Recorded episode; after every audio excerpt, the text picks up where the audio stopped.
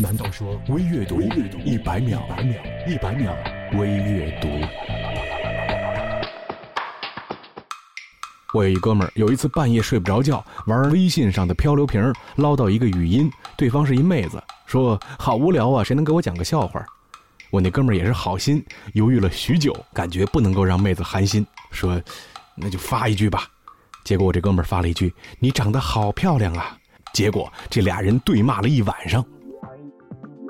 小和尚清扫寺院落叶，每天很久才能完成。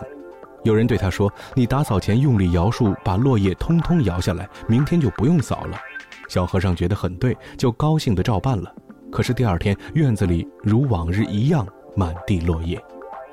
无论你今天怎么用力，明天的落叶还是会飘下来。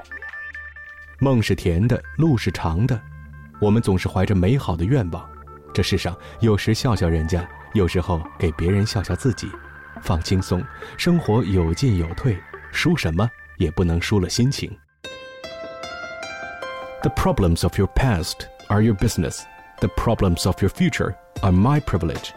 你的过去我不愿过问，那是你的事情；你的未来我希望参与，这是我的荣幸。